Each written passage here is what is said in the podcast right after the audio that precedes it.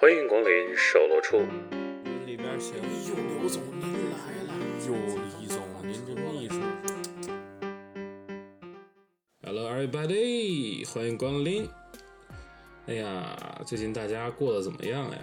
各位老总，啊，是继续九九六啊，还是说是年后在铺天盖地的这个招聘广告里随机选了一款自己最爱的 APP，换了一个自己心仪的工作呀？反正我是实在是被望京那地铁站里面那五家那五虎将啊搞得有点这个 PTSD 了，看见这招聘广告就有点打怵。嗯，当然我自己呢也是，哎也偷偷摸摸的哎下了这么一个 app，对不对？啊，企图离开售楼处这块是非之地。啊，那今天呢，咱的主题呢其实是这个爷青节。啊，什么叫爷青节？大家其实都知道这个东西啊，就是爷的青春结束了。那最近自从这个词出来以后呢，用这个词儿的人越来越多了，然后有关这个词儿的话题也越来越多了。当然，其实这并不是一个新鲜词儿。那我为什么今天要讲这个词儿呢？其实是我从小。啊，最喜欢的一个动漫作品，不知道大家听过没啊？EVA 啊，全名叫做《新世纪福音战士》这样一部啊动画，对，它其实就是一个日本动画，它完结了，嗯，今天三月八号嘛，在日本上映了最后一部剧场版。哎呀，得知得知这个消息，我还是有点不敢面对现实，因为这个剧场版首先它是拖了好久，它本来说是去年十一月上映的，结果又拖到了今年二月，然后因为疫情呢，又拖到了现在。在它今天正式上映的时候呢，我又有点不太敢面对现实，就是说我从当时可能是小学没上的时候吧，就在央视看这个片子，然后回家自己搜到全集，看完了，然后又到上高中、上大学看了他的几部剧场版，这么掐指一算，其实已经是至少十五年，十多年过去了，十多年里面呢。我是自然是看了这个东西无数遍了，就像一个很熟的老朋友，有一天你不得不跟他说拜拜，对吧？但是像其实这个作品我已经做好了一定心理准备了，它出现什么结局我都不意外啊。当然今天的那些剧透的还是对我有一些小小的打击。那从这儿开始呢，我们就要聊一下关于这个爷青结的作品，大家都有一个什么样的见解？各位老总呢，肯定也是有这样的一个作品啊，深埋在自己的心底啊。比如说和前男友一起看的某部电视剧，是吧？啊，再比如说和前女友看的某一个动画片儿，是不是？那再再再比如说和现女……哎，不对，咱没有现女友，打扰了。嗯，这种作品呢？它不，它有可能，我觉得真的不是说是大家都喜欢那个作品，也不是说什么像呃最近很流行啊，《进击的巨人》是吧？马上完结了，封神了，好家伙，这新一集一出了，整个微博都能上热搜。这是一部在国内啊明显你是看不到的作品，但是它却能上热搜，哎，非常神奇的事儿。上次造成这种嗯奇观异象的，可能还是《鬼灭之刃》啊，也是一个现象级的作品了。它可能不是这种非常知名度高的作品啊，但是呢，它却又能触动你这个内心中某一个柔软的角落，或者说给你留下一个非常深刻的印象。像这种作品呢，像我是把它称作为爷青结作品。哎，当然我也没有说这几个作品不好的意思，哎，毕竟人家粉丝多淹都能淹死我啊。那还是咱说回我喜欢的这个作品啊，《新世纪福音战士》这片儿呢，其实。说白了吧，它也没有什么特别深刻的啊这种寓意。所有的你看这种片子，包括大家看这种片子的时候，由于导演表现的啊非常的高深莫测，大家就会各种猜想，比如这个事儿来源于什么宗教，那个事儿来源于什么圣经，来源于什么经。其实没有必要这样，其实最主要的还是自己的一个观感啊。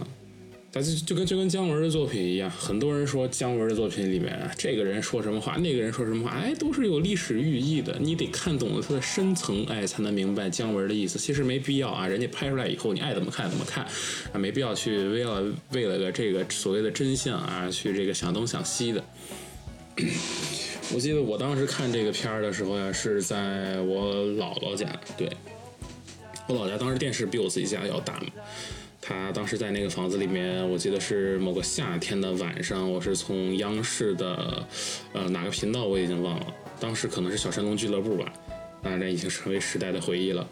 啊，说说白了有点暴露年龄了，这已经。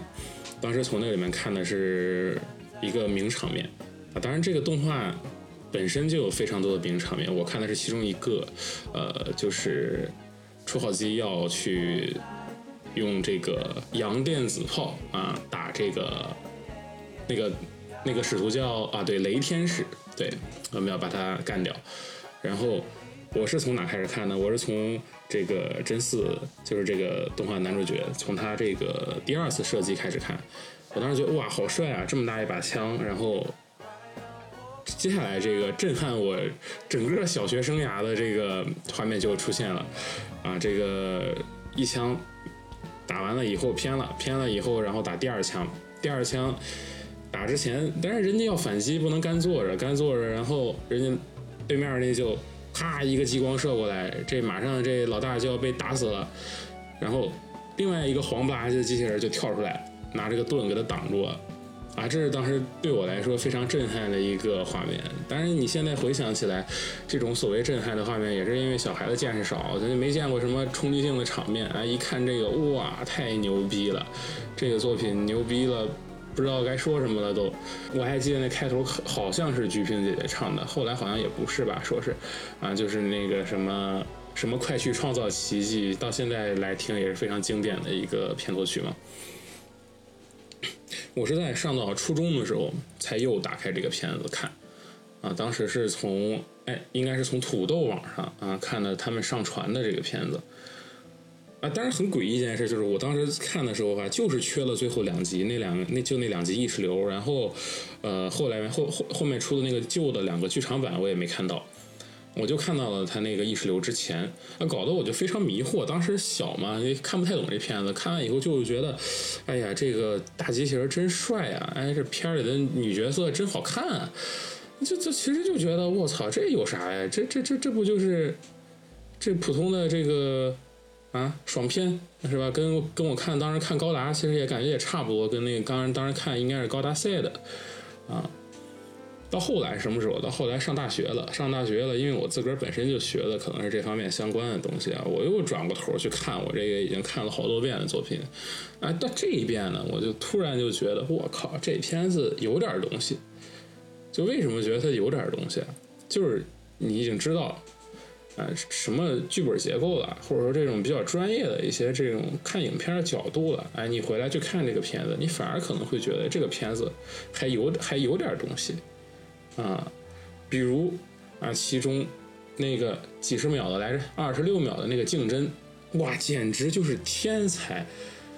他教会了我如何节省一部电影的成本。我告诉你，我现在还在用呢。哎，我现在拍片子，我还没事就来一个三十五秒的长镜头，哎，二十秒长镜头，这多省成本啊！也不用换片子，就在那摆着，摆着一放。你看懂了，你就是看懂我这个导演内心啊；你看不懂，你就是没文化。啊，是吧？多爽！啊，当然这有点这个主观意味了啊。嗯，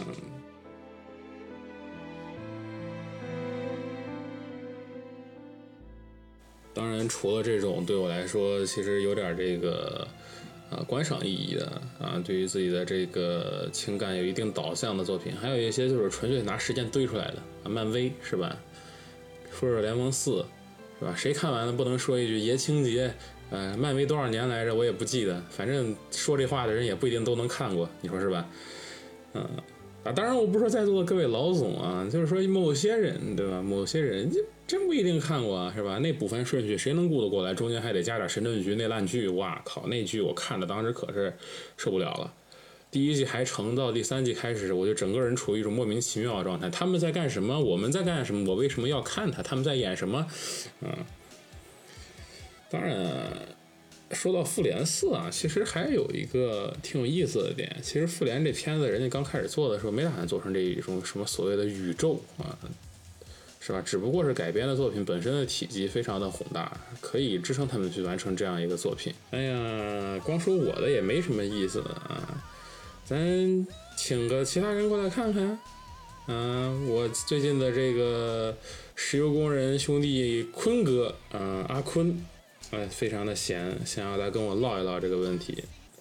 那么接下来我们有请重量级的嘉宾阿坤。大家好，我是阿坤。好，当然在这儿跟各位提一嘴啊，阿坤他还未婚啊，没有女朋友，所以咱们这个各位多多担待。OK，那对于你来说，你觉得可以被封为爷青结的这种动漫作品是什么呢？最近的话，我我在看，你知道我在看什么吗？真的，要看什么这这，我我最近我在看《喜羊羊与灰太狼》，说出来哇，大家都不相信。这这这番太猛了，我靠，这一般人是想不到。那你最近在看他的什么？他的剧场版吗？还是说在看他的这个长就是长篇？这个这个最新的那一部就是那个羊村运动会那个打篮球的那一部，真的阳村阳村运动会已经超出我的知识范围了，在我的印象中还是那个搭白菜鸡毛菜，是不是有点暴露年龄？这个已经是我上初中小学的时候听的歌了。但是最近的最近的这一部，就大家网网络上都非常的这个吹捧它，就是我也去看了，是真的有一种感觉，这么多年的喜羊羊想给他道一个歉，哇，有到这种地步吗？可以要给喜羊羊道歉的地步了，是吗？就是它的制作非常精良，还是说它的剧情非常的 nice？它的剧情就非常的 nice，就可以把大家想到的一些东西全部包在里头了。就我觉得这个真的是这是一个安利，我觉得我被安利到了。那你可以具体的描述一下这里面有多牛逼的剧情吗？其实说牛逼，它也不是特别的牛逼，就是它单纯的就是把我们之前看到过的一些非常经典的场景，就放在了这个喜羊羊这个里头，就所以就感觉到喜羊羊它不再是一只单纯的小羊，就哦，就就是说就这种感觉。梅开二度，全景复刻，对它包含了对某些这个可以称之为这个叫集体记忆的东西在里面了，已经可以说是，虽然它确实不怎么好看，多少带点弱智，但是不是哎，刚要逼掉了啊，多少带点这么个什么那个，对吧？但是它已经可以作为一种集体记忆被我们来记住了。然后那除了这种宇宙级的 宇宙级的这种作作品，你还有比如说其他的一些什么特别喜欢的这个片子吗？就当当然说实在的，阳村你这个阳村运动会这个对于我来说冲击有点大啊，这个是我没有涉足到的领域，非常的 amazing。嗯毕竟这老二次元了，就啥都看。哇我最二次元是近我如此饥不择食，我们